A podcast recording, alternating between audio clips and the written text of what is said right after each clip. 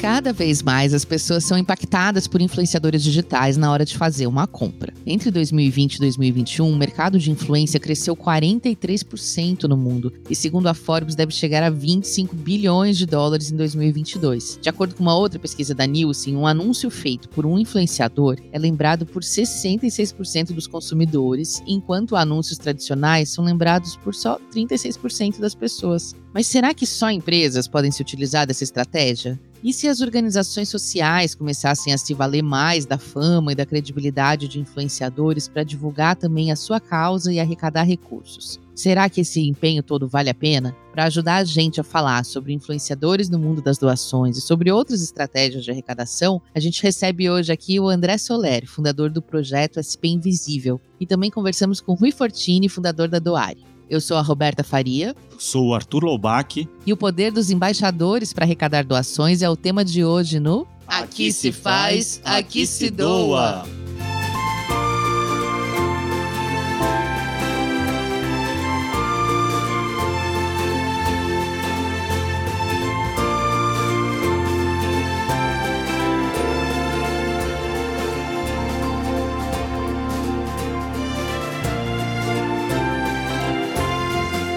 Está começando mais um Aqui Se Faz, Aqui Se Doa, o seu podcast semanal sobre cultura de doação, produzido pelo Instituto MOL, com apoio do Movimento Bem Maior, da Amor do Conselho Participações e da Ambev, além da divulgação do Infomoney. O assunto de hoje é o poder dos influenciadores nesse mundão sem porteira que é a internet.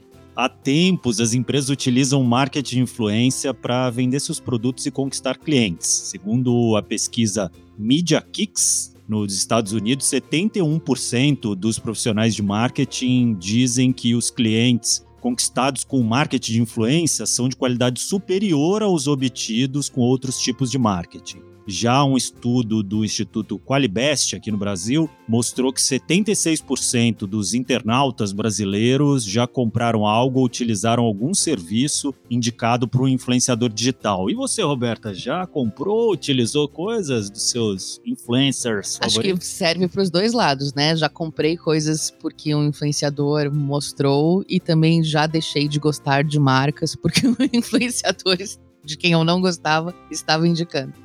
Bom, realmente é uma influência muito grande para você ver como isso está consolidado no Brasil. O estudo Quem Te Influencia, da UPix e da Mind Miners, mostrou que 86% dos brasileiros afirmaram já saber o que essa expressão significa. Na verdade, agora quando você crescer, todo mundo quer ser influencer, né? É o que dizem os, os jovens. E 44% dos entrevistados disseram que confiam na opinião dos influenciadores sobre produtos e marcas. O que faz a gente pensar se essa força desses marqueteiros digitais poderia ser usada mais pelas OSCs brasileiras. Roberta, muitas organizações sociais e entidades já usam personalidade em suas estratégias de divulgação, mostrando que as causas sociais podem e muito se aproveitar do poder dos influenciadores. Desde os anos 60, por exemplo, a Unicef conta com embaixadores famosos que levam a missão da entidade pelo mundo. Atualmente, eles contam com apoio de nomes de peso como Léo Messi, David Beckham, Serena Williams e no Brasil atores como Bruno Gagliasso, que está em todas, né? O mundo todo passa por Bruno Galhaço. E Lázaro Ramos, que é o mundo que não passa por Bruno Galhaço, passa por Lázaro Ramos. Eles representam a Unicef também. E nos últimos tempos, a gente viu muitas celebridades também mobilizando suas redes de dezenas de milhões de fãs na internet em prol de uma causa. Em janeiro de 2021, quando o Brasil acompanhou assustado as notícias sobre as crises nos hospitais de Manaus, que não tinham oxigênio suficiente para os pacientes com Covid, muitos famosos fizeram doações e tentaram mobilizar seus fãs, como Whindersson Nunes, Paulo Coelho, Tata Werneck. Mas não são só as celebridades que podem influenciar as pessoas a doar. Existe uma estratégia de arrecadação chamada peer-to-peer, -peer, ou pares, entre pares, né? Que se vale do poder da influência de qualquer pessoa disposta a apoiar uma causa, mesmo que ela não tenha milhares ou milhões de seguidores. É o famoso zap da família que você dá uma boa dica e o pessoal embarca. E quem conta essa história pra gente é a Rafa Carvalho.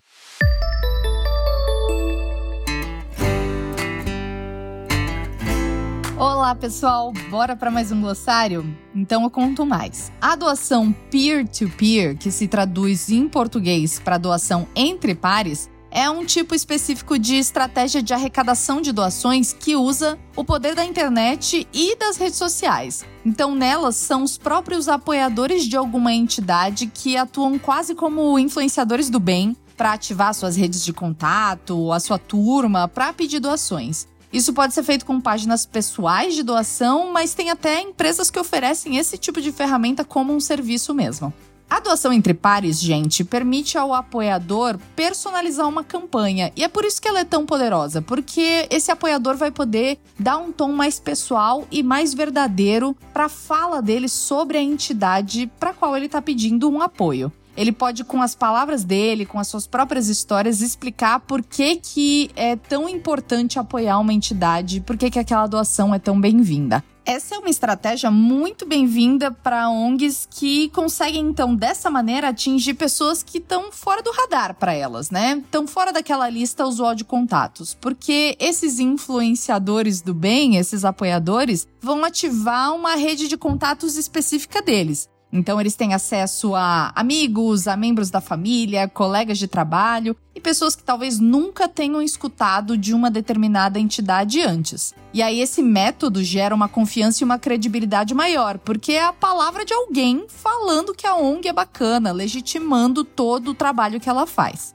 Agora, para usar essa estratégia, as entidades sociais têm que se lembrar que é preciso dar suporte para esses arrecadadores, fazendo com que eles se sintam seguros de representá-las da maneira correta. Então, é importante fornecer textos prontos sobre a causa, sobre a entidade, resultados que ela já apresenta, vídeos, fotografias de ações, gráficos, templates, papel de parede, o que mais der na telha. Tudo isso para ser usado em mensagens que podem ser compartilhadas por esses apoiadores específicos. Faz sentido?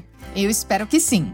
Bom, eu sou a Rafaela Carvalho e toda semana eu te ajudo a desvendar um termo importante para a cultura de doação. Até a próxima!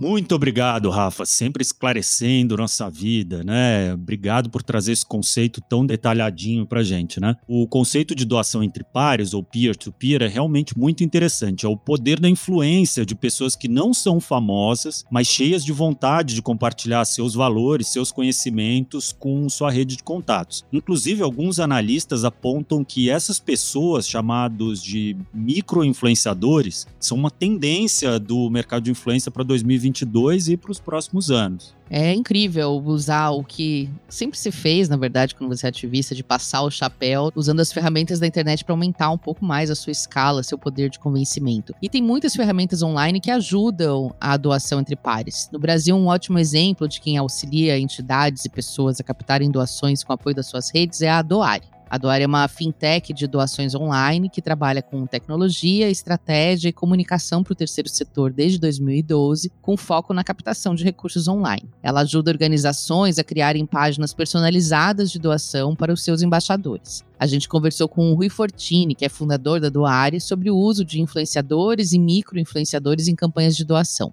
Escuta só. De fato, existem muitas oportunidades para as ONGs captarem doações através de influenciadores. E isso também pode ser uma excelente oportunidade para os influenciadores. No passado, as ONGs buscavam as celebridades e influenciadores com o objetivo deles se tornarem padrinhos da organização. O que acontece é que muitas vezes esse relacionamento acaba esfriando com o tempo, pois não é pensado um planejamento com ações recorrentes dentro de uma visão de médio e longo prazo. Na minha opinião, no geral, o retorno desses apadrinhamentos de forma institucional acabam gerando pouco resultado e engajamento. Se eu fosse gestor de uma ONG hoje em dia e buscasse trabalhar com influenciadores, eu buscaria fechar uma parceria para uma campanha específica, com um elemento claro de expectativas em relação ao compromisso esperado do influenciador dentro da campanha. Por exemplo, é possível combinar uma quantidade mínima de postagens dentro de um período e já enviar o material de divulgação da campanha para ser utilizado ou remixado pelo influenciador. E se o influenciador topar, também é possível que ele crie uma página de arrecadação personalizada, no qual ele vai ter uma meta para ser atingida. O interessante para as ONGs trabalharem com essa estratégia de influenciadores é poder atingir novos públicos, públicos totalmente diferentes. Públicos que provavelmente a ONG não atingiria com seus canais de divulgação e base de leads e base de contatos, ou seja, quebrar a bolha. Isso que o Rui comentou é muito importante. Parece mais produtivo fechar uma parceria específica com o influenciador e até criar uma página de doação do que manter uma figura de embaixador famoso, uma celebridade, sem haver metas muito claras. E ele também falou sobre o uso das campanhas peer-to-peer -peer, com doadores engajados e que não são mega famosos. O que a experiência de estar trabalhando com campanhas de embaixadores de modelo de peer-to-peer -peer fundraising nos mostrou ao longo dos últimos três anos foi que é melhor que a ONG concentre esforços para ter uma grande quantidade de fundraisers que sejam pessoas comum entre aspas do que influenciadores e celebridades. Imagina só você receber um pedido de doação de um amigo ou parente no seu WhatsApp de forma íntima e pessoal, pedindo para você doar para uma ONG. Você não acha que teria muito mais chance de você doar através desse pedido do que apenas ver o post de um influenciador nas redes sociais? Pois é. Essa, para mim, é uma das principais tendências no mercado de doação brasileiro. Temos visto grande crescimento desse tipo de participação nas campanhas de captação de recursos. É uma forma simples e poderosa de engajar apoiadores com a causa e ganhar escala na divulgação. Se você está ouvindo isso e quer arrecadar doações para uma ONG que você apoia, eu recomendo que você faça o seguinte: Primeiro, visite o website da ONG, a página de doação e verifique se eles têm alguma funcionalidade embaixador, aniversário solidário ou campanha personalizada. Caso tenha, crie a sua campanha através desse formulário oficial. Normalmente é um cadastro super simples e você sai com a sua página de campanha personalizada pronta em minutos. Mas é claro que não é toda ONG que tem uma plataforma de doação que tem esse recurso. Então, caso a ONG que você deseja apoiar não tenha esse recurso de embaixador, recomendo que você entre em contato com ela e veja como é a melhor forma de você arrecadar recursos para ela. Olha que dica incrível. Quem está ouvindo isso e sempre quis se engajar em alguma entidade para ajudá-los a arrecadar recursos, a hora de começar é agora. Entra lá no site da Doare e começa aí a sua página. E a gente trouxe outro convidado para falar sobre o poder dos influenciadores e dos apoiadores altamente engajados que mobilizam suas redes por uma causa. É o André Soler, como a Alberta falou no início do programa, fundador da SP Invisível. É um projeto que, desde 2014, conta histórias de pessoas em situação de rua na cidade de São Paulo e que promove diversas ações para auxiliá-las. Alguns números impressionantes. Já foram 1.780 histórias contadas até o momento da gravação desse programa, né? 34 mil pessoas atendidas e 102 ações sociais realizadas. Eles são um sucesso das redes sociais e tem muitas dicas para contar. A Vanessa Henriques, nossa produtora, fez essa entrevista com o André, que você escuta agora. André, seja muito bem-vindo ao nosso podcast. Obrigada por aceitar o nosso convite. Eu queria que você começasse falando um pouquinho da história do SP Invisível, como que vocês começaram esse projeto, qual que é o objetivo, dar esse panorama aí para quem está nos ouvindo. Bom, Vanessa, obrigado pelo convite. Para mim é uma honra estar aqui. Sou ouvinte do podcast, então sei do valor que tem, da minha responsabilidade aqui, porque eu sou exigente também nos, podcasts que eu escuto e esse é um muito legal, sei da responsabilidade. Bom, eu me chamo André Soler, sou cofundador da SP Invisível junto com o Vinícius Lima. E a SP Invisível começou quando a gente, na nossa igreja, a gente estava com um grupo de adolescentes e o pastor propôs para que a gente fotografasse tudo aquilo que era invisível na cidade de São Paulo. Então a gente saiu nesse dia para fotografar. Dessas nossas fotos e dos nossos amigos vieram muitas fotos. Vieram fotos de idosos caminhando na rua, vieram fotos de faixas de pedestre e tinham muitas fotos de pessoas em situação de rua. E passando um tempo, eu e o Vinícius, a gente olhando essas fotos, a gente percebeu que tinham que os mais invisíveis eram essas pessoas em situação de rua. Daí então a gente propõe de ir para a rua e começar a fotografar a população em situação de rua e coletar a história delas, porque a gente percebeu que mais invisível que elas também era a história. E daí surge o SP Invisível. Logo nesse começo a gente já se desvencilhou da igreja, então desde lá a gente não é um projeto religioso e a gente seguiu daí para frente, né, com essa, com essa proposta de contar a história da população em situação de rua. E para nossa surpresa, a sociedade começou a abraçar muito isso através do Facebook, do Instagram. Fala, pô, eu tenho curiosidade de saber como é, é a história dessa pessoa, o que, que essa pessoa passou hoje e a gente começou a singularizar, trazer a individualidade de cada um e começou a ser muito legal essa experiência de contar essas histórias. E esse é o começo da SP Invisível, quando a gente ainda se denominava um projeto social social, né? Hoje a gente se coloca como ONG porque a gente não faz só isso, mas a gente também contribui para essa população, a gente tem assistentes sociais na rua e estamos aí lutando por essa causa. Poxa, incrível, né? E vocês têm números super bacanas, superlativos, que a gente até já colocou aqui no começo do, do episódio, e fazem um trabalho que precisa ser visível, né? Então, eu acho que combina um pouco com o tema da conversa, que a gente está falando sobre como influenciadores e pessoas comuns podem ser embaixadores de causas, né? Elas podem levar essa causa mais adiante, podem fazer algo é, sobre isso, né? Então, eu queria que vocês falassem um pouco vocês já trabalharam com influenciadores, né? Quem, quem são as pessoas que multiplicam a mensagem de vocês? Olha, a gente sempre acreditou e acredita na população, assim, em geral, sabe? Não só nos influenciadores, mas nos nossos seguidores como um todo. Eu acho que os que eu mais acredito mesmo são os nossos seguidores ali, que estão ali.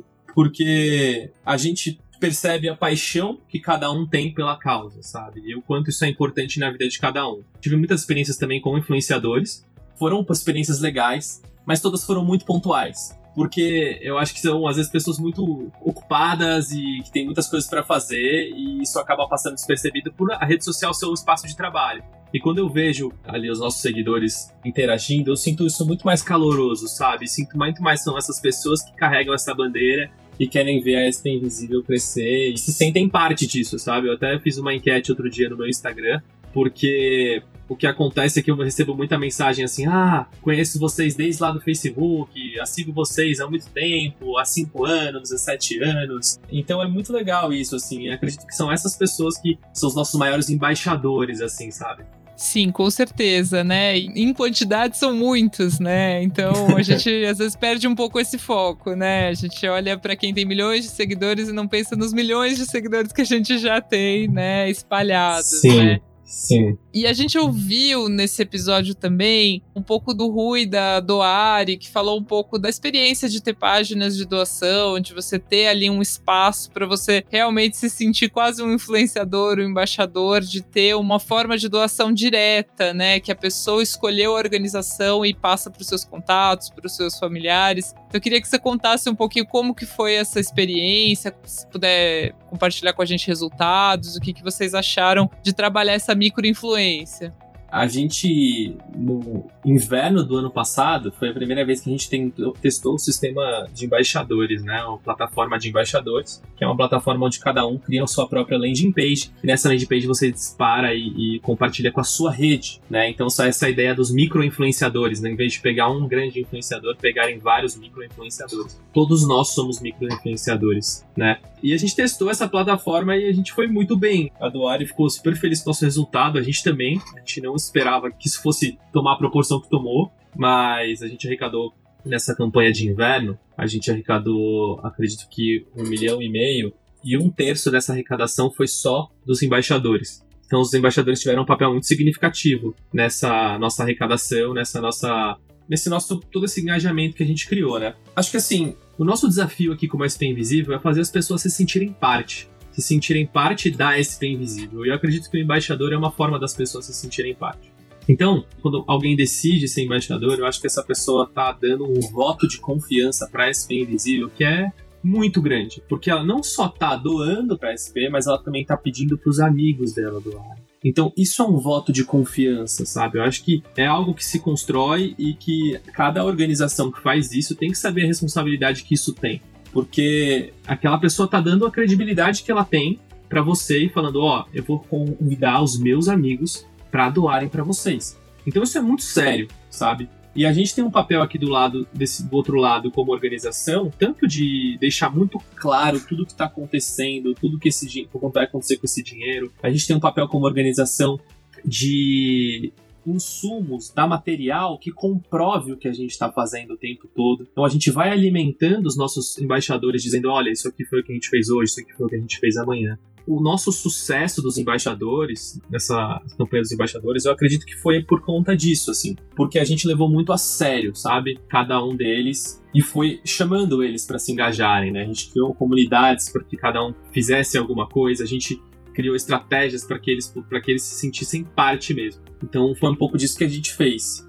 Muito legal. E pensando em, em termos de captação de recursos mesmo, né? Muitas correntes veem essa doação entre pares, né? Essa doação que chega num pedido mais exclusivo, né? Que vem de uma rede mais privada, como um dos futuros da captação de recursos para o terceiro setor, né? Justamente por trazer esse elemento da confiança, né? Trazer esse elemento da proximidade. Você vê esse um recurso que vai crescer, assim, pensando um pouco em futuro, é, você acha que esse é um recurso importante para captar captação para vocês e que pode ser para outras organizações também? Um pouco vender esse peixe, assim, vale a pena investir na captação entre pares? Com certeza, com certeza essa captação entre pares ela vai crescer muito, porque quando essa pandemia começou, comecei a pensar muito na digitalização das doações, né? na forma como as pessoas iam se comportar e se dedicar e querer ser um doador. Como que as pessoas querem ser doadores no momento pandêmico? O nosso desafio sempre foi colocar aquela pessoa dentro da ação sem que ela saísse de casa. Então eu falei para nossa equipe aqui, eu criei um termo até para isso que é o nosso doador Netflix. O que é o nosso doador Netflix? É aquela pessoa que, é, que quer contribuir, mas não quer sair de casa,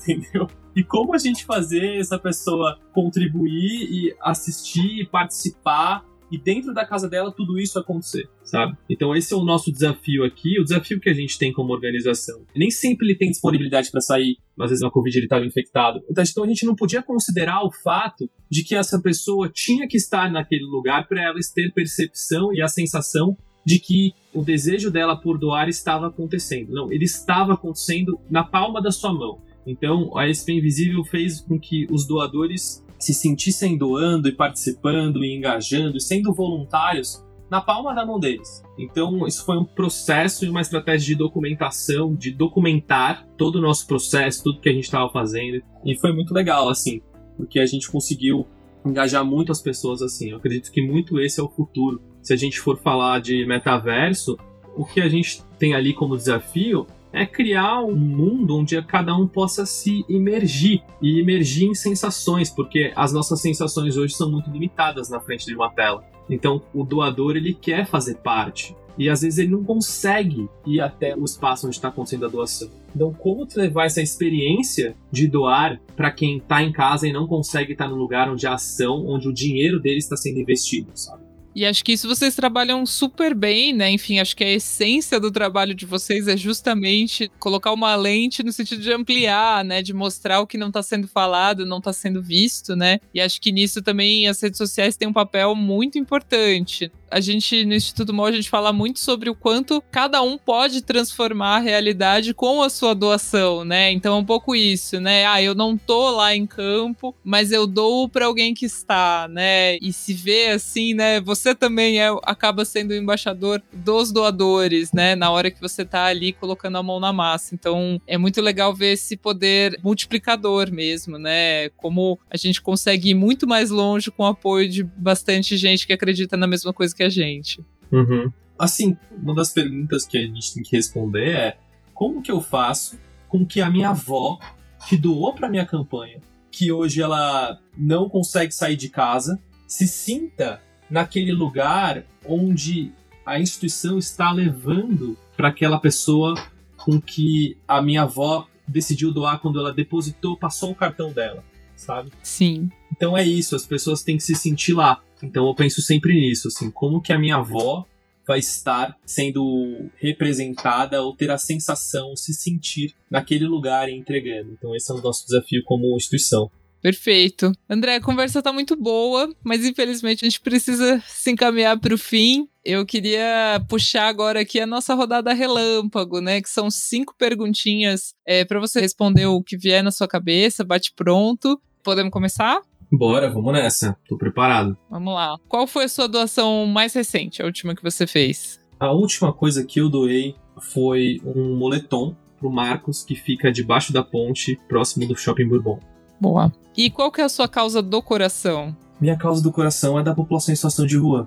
Essa é a minha causa do coração. Estava fácil, né?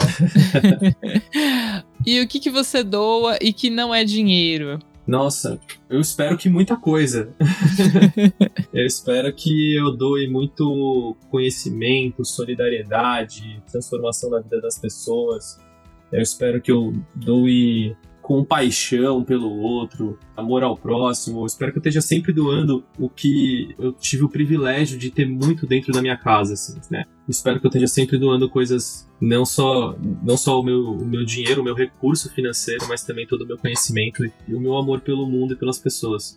Incrível. Bom, vamos tentar aí sair talvez do SP Invisível, citar uma outra organização ou projeto que você admira ou apoia, para o pessoal conhecer mais, doar também para outros projetos? Vamos nessa, ó. Quero indicar Fluxo Sem Tabu, uma organização que eu ajudo, acho que deve fazer um ano ou um ano e meio, que eu tenho visto crescer, que eu tenho acreditado, apostado. Eu gosto muito, desde quando eu conheci a Luana, Luana me procurou, desde lá eu abracei assim o fluxo e falei, meu, o que, que eu posso fazer por você e pelo fluxo e tenho contribuído muito, é uma ação que eu gosto muito. Gosto muito também do Instituto Novos Sonhos, que é muito legal lá no, no, centro de São Paulo, próximo da Cracolândia. E eu quero também citar uma organização que não é tão pop, que é a Associação pela Vida, a APV. Associação pela Vida é uma instituição lá no Rio de Janeiro.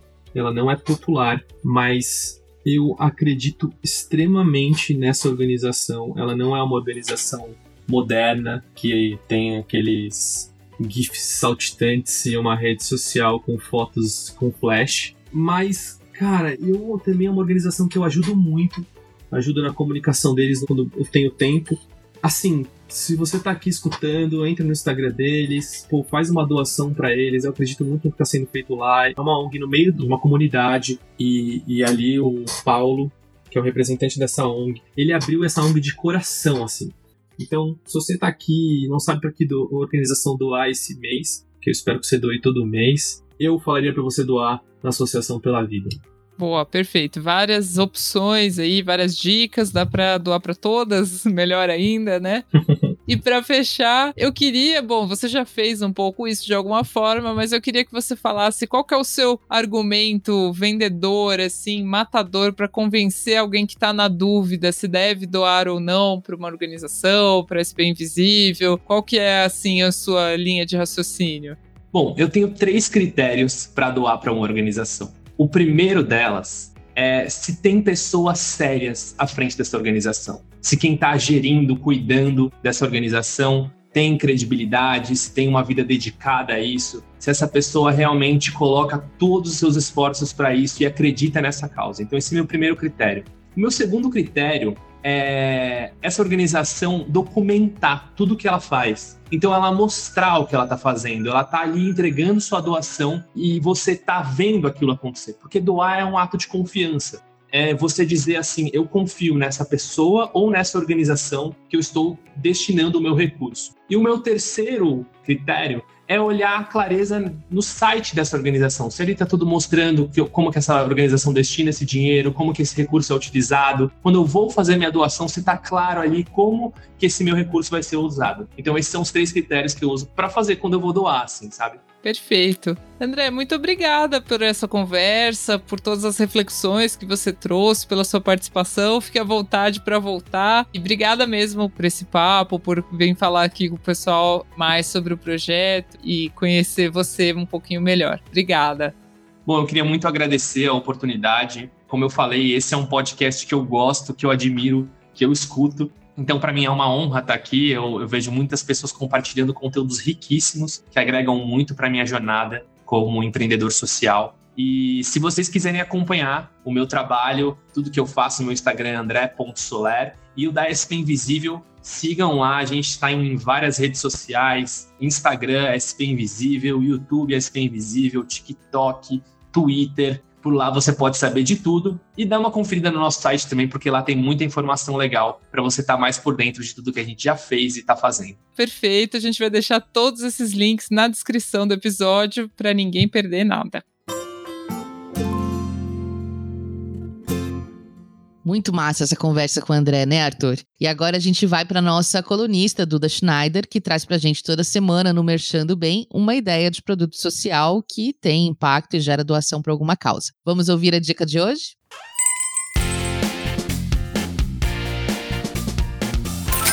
Oi, gente, eu sou a Duda Schneider e esse é o nosso quadro Merchando Bem. A dica de hoje é a parceria entre a Mindset C&A e a Reorder, uma collab em prol dos cuidados com os oceanos. O primeiro lançamento da Collab são camisetas de algodão mais sustentável, estampadas com frases do movimento e com parte da renda revertida para a ONG Eco Garopaba.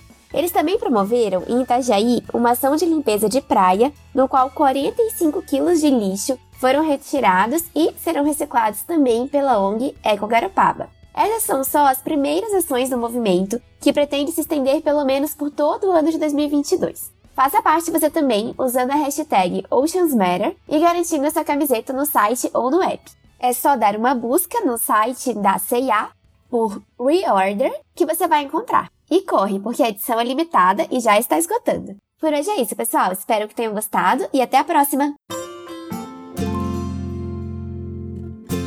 Roberta, hoje a gente conversou sobre um negócio bem legal, né? Não que em outros programas a gente não comente, mas esse é especialmente um tema que a gente queria algum tempo colocar aqui, né, no programa. É muito legal ver que as estratégias como a doação entre pares podem surtar uma onda de influência digital e aproveitar isso para levar adiante causas e enriquecer a cultura de doação no Brasil. Imagina só, brincadeiras à parte, se a gente cria um monarque da, da causa social, né? Enfim, não, esses caras, um flow, que, né, um impacto que tem desse cado nas causas sociais, né? O impacto que isso pode gerar. Verdade, Arthur, mas eu acho até que mais do que famosos, né? Tem tanta gente por aí engajada em causas, ansiosas para ajudar mais, para botar a mão na massa, e o fato de ter a oportunidade de mobilizar suas redes e buscar doações para essas organizações é incrível. Tem muito potencial a ser explorado nesse sentido e tem muitas histórias interessantes para inspirar. O importante é pensar nisso, assim, ah, mas eu não tenho, eu tenho 120 seguidores ou não sou ninguém. Mas a influência digital vai muito além dos famosos fazendo public post no Instagram. Dá para usá-la para mudar o mundo, o seu mundo ao seu redor e não precisa ter um milhão de seguidores para fazer a diferença. Um bom exemplo disso, que a gente já trouxe aqui no programa, é a União BR, né, da Tati Monteiro de Barros e mais centenas de pessoas que fazem essa organização, esse movimento, que na verdade usa o poder de grupos de WhatsApp e essa ideia de que todo mundo conhece alguém que conhece alguém que conhece alguém que pode ajudar as coisas a acontecerem. Inclusive, nesse momento, eles estão trabalhando com campanhas para ajudar refugiados brasileiros da guerra da Ucrânia, lá na Ucrânia, levando doação de alimentos e de outras coisas, e enfim, é sempre com essa ideia de trabalhar dentro da sua rede. Outra história que é interessante, que eu vi acontecer durante a pandemia, foi a Teto, né? Aquela organização que ajuda a construir casas para pessoas em situação de extrema vulnerabilidade e que quem mora em grandes cidades com certeza já foi abordado num farol por um grupo de jovens usando a camiseta da Teto, animadíssimos, recolhendo doações e moedas. E durante a pandemia, esse tipo de mobilização, que é muito feita por universitários, voluntários da Teto, não estava podendo ser feita e passou a ser feita via Instagram, com esses mesmos jovens colocando ali Instagram, Twitter, Facebook nas suas redes sociais, convidando as pessoas a doar com micrometas, né, de arrecadar, por exemplo, 500 reais, mil reais, o que são metas bem factíveis quando você pensa em acessar toda a sua rede. Acho essas histórias incríveis e muito inspiradoras para qualquer pessoa, seja uma organização, seja um doador pensando em como fazer mais. Um movimento que eu acompanho bastante do, por outras atividades na vida e tudo é o do social commerce, que tem muito a ver com esse movimento dos influenciadores, que é basicamente você usar uma rede espalhada de influenciadores em prol da venda de produtos na China é o grande negócio do varejo hoje em dia. Inclusive, recentemente, eu acho que teve um recorde quebrado aí que eles conseguiram em um dia uma rede de varejo chinesa. Em um dia conseguiram fazer mais de um bilhão de dólares com sessões de social commerce, assim, né? Com vídeos, lives. Então é como se tivesse um shop tour com figuras com redes próprias. E, pô, se você levar isso para o impacto social, né? Imagina se conseguir fazer um dia de lives de influenciadores pedindo apoio a organizações sociais, a projetos sociais. Que impacto gigante que isso não pode gerar, né? Imagina só no futuro, por exemplo, um Mac Dia Feliz num formato de live shop, assim, né? Ou algo desse tipo. O impacto que não pode ser gerado, né? Então, eu acho que esse poder multiplicador da internet puxado por redes democráticas de influência, cada um com as suas redes, e essas redes tendo um impacto maior do que essas redes centralizadas, pode ser muito grande mesmo, assim. Mas daí cai nos valores das pessoas, né? Até que ponto essas pessoas estão dispostas a comprar tudo que os influenciadores indicam, estão dispostos a doar também ou apoiar um projeto social que o influenciador indica. Essa é a grande questão que a gente tem que entender e ver como que a gente pode lidar.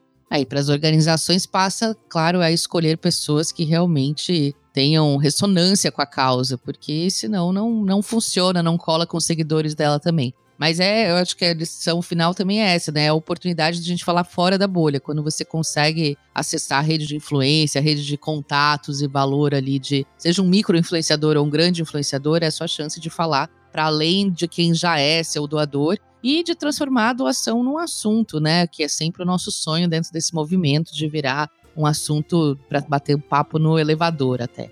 É isso, gente. Por hoje é só. O papo continua nas nossas redes sociais. Então, vai lá e exerça sua influência. Siga e indique nosso perfil no Instagram, Instituto Mol, e no LinkedIn. E também estamos lá na sua plataforma de áudio preferida, onde você escuta esse episódio, dá lá umas estrelinhas pra gente. Assim você não perde nenhuma novidade. E semana que vem estamos de volta. Esse podcast é uma produção do Instituto MOL, com apoio do Movimento Bem Maior, do Morro do Conselho Participações da Ambev, além da divulgação do Infomoney. Esse episódio teve produção de Guilherme Dearo, o roteiro final e direção é da Vanessa Henriques, que também fez a entrevista principal desta edição. A arte é da Glaucia Ribeiro, ambas do Instituto MOL. As colunas são da Rafa Carvalho e da Duda Schneider, da editora MOL, e a edição de som é do Bicho de Goiaba Podcasts. É isso. Até mais. Até mais.